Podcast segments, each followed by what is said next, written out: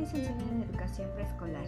Bienvenidos al Postcat, donde hablaré sobre cómo entiendo la educación a través del arte y qué elementos esenciales tomaría en cuenta para construir una propuesta pedagógica en un entorno híbrido, es decir, que se pueda aplicar de manera virtual o presencial.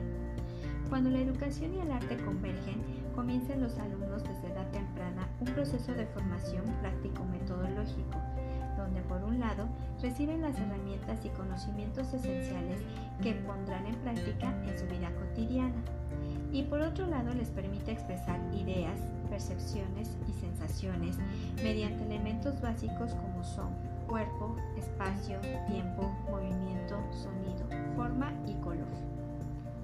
Retomando el programa de educación básica Aprendizajes Clave, podemos observar que en México la educación a través del arte ofrece experiencias y brinda a los alumnos la posibilidad de desarrollar su potencial, creando, apreciando y utilizando de manera creativa recursos humanos o materiales a su alcance, así como reconocer su diversidad cultural y artística, la de otros y sobre todo conocerse mejor a sí mismos, al interiorizar y reflexionar sobre su propio yo, lo cual les permite reconocerse como proyectos inacabados.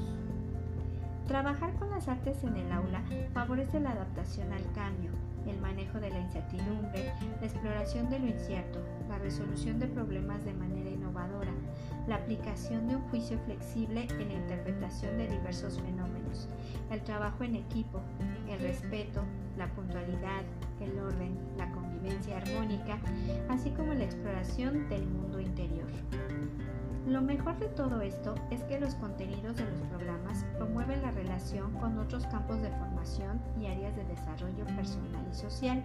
El arte en educación preescolar pone énfasis en los procesos creativos y la libertad de expresión. Por lo tanto, es una actividad dinámica que permite a los niños expresarse, comunicarse, sentirse y vivir en una sociedad, misma que representan a través de múltiples formas. La educación híbrida busca generar una nueva forma de aprendizaje, es decir, es un modelo de instrucción que entreteje elementos de la clase presencial y el aprendizaje en línea. Para llevar a cabo una propuesta pedagógica híbrida será necesario lo siguiente. Conocer las normas de la nueva normalidad en los planteles escolares. Conocer el acceso que tienen los alumnos a las herramientas digitales.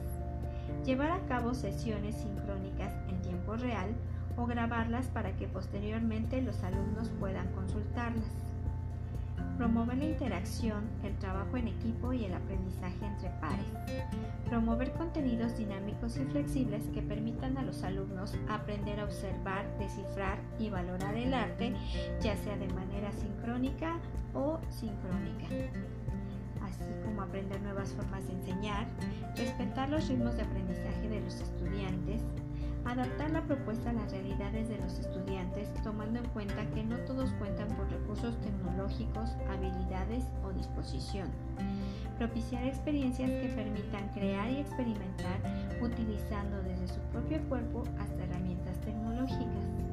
Pero sobre todo, que aprendan y se desenvuelvan en un ambiente agradable de seguridad, respeto, independencia y confianza.